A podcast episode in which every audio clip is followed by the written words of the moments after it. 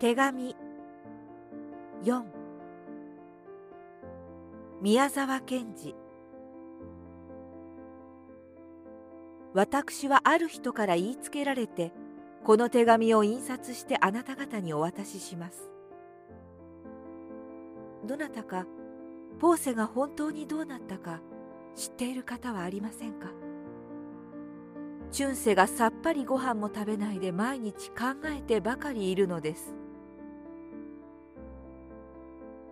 ポーセはチュンセの小さな妹ですがチュンセはいつも意地悪ばかりしました。ポーセがせっかく植えて水をかけた小さな桃の木にナメクジをたけておいたりポーセの靴にカブトムシを飼って二月もそれを隠しておいたりしました。ある日などはチュンセがくるみの木に登って青い実を落としていましたらポーセが小さな卵型の頭を濡れたハンケチで包んで「兄さんくるみちょうだい?」なんて言いながら大変喜んで出てきましたのにチュンセは「そら取ってごらん」とまるで怒ったような声で言ってわざと頭に身を投げつけるようにして泣かせて返しましたところがポーセは11月頃にわかに病気になったのです。おっかさんもひどく心配そうでした。チュンセが行ってみますとポーセの小さな唇はなんだか青くなって目ばかり大きく開いていっぱいに涙をためていました。チュンセは声が出ないのを無理にこらえて言いました。おいら何でもくれてやるぜ。あの銅の歯車だって欲しきゃやるよ。けれどもポーセは黙って頭を振りました。息ばかりスースー聞こえました。チュンセは困ってしばらくもじもじしていましたが、思い切ってもう一遍言いました。雨雪取ってきてやろうか。ポーセがやっと答えました。チュンセはまるで鉄砲玉のように表に飛び出しました。表は薄暗くてみぞれがびちょびちょ降っていました。チュンセは松の木の枝から雨雪を両手にいっぱい取ってきました。それからポーセの枕元に行って皿にそれを置きさじでポーセに食べさせました。ポーセはおいしそうにみさじばかり食べましたら急にぐたっとなって息をつかなくなりました。おっかさんが驚いて泣いてポーセの名を呼びながら一生懸命揺すぶりましたけれどもポーセの汗で湿った毛の頭はただ揺すぶられた通り動くだけでした。春セは原稿を目に当てて虎の子供のような声で泣きました。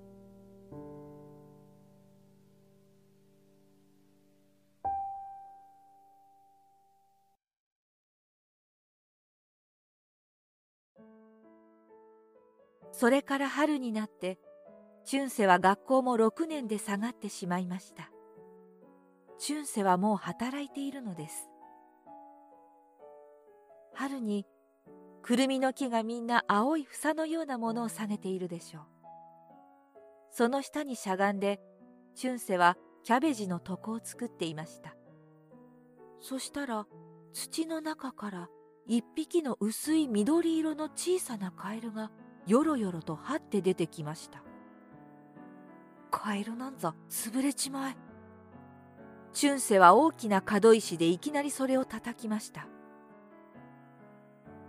それから昼過ぎ枯れ草の中でチュンセがとろとろ休んでいましたらいつかチュンセはぼーっと黄色な野原のようなところを歩いていくように思いました。すると向こうにポーセが霜焼けのある小さな手で目をこすりながら立っていてぼんやりチュンセに言いました「兄さんなぜあたいの青いおべべ咲いたの?」チュンセはびっくりして跳ね起きて一生懸命そこらを探したり考えたりしてみましたが何にもわからないのです。どなたか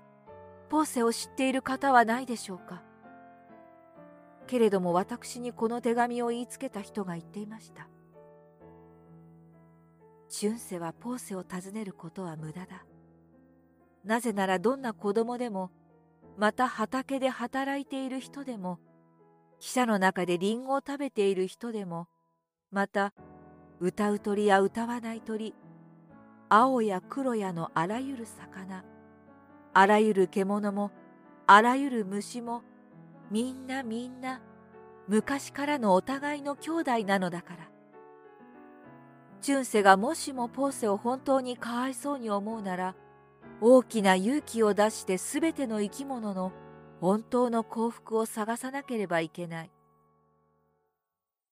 それはナムサダルマプフンダリカサスートラというものである。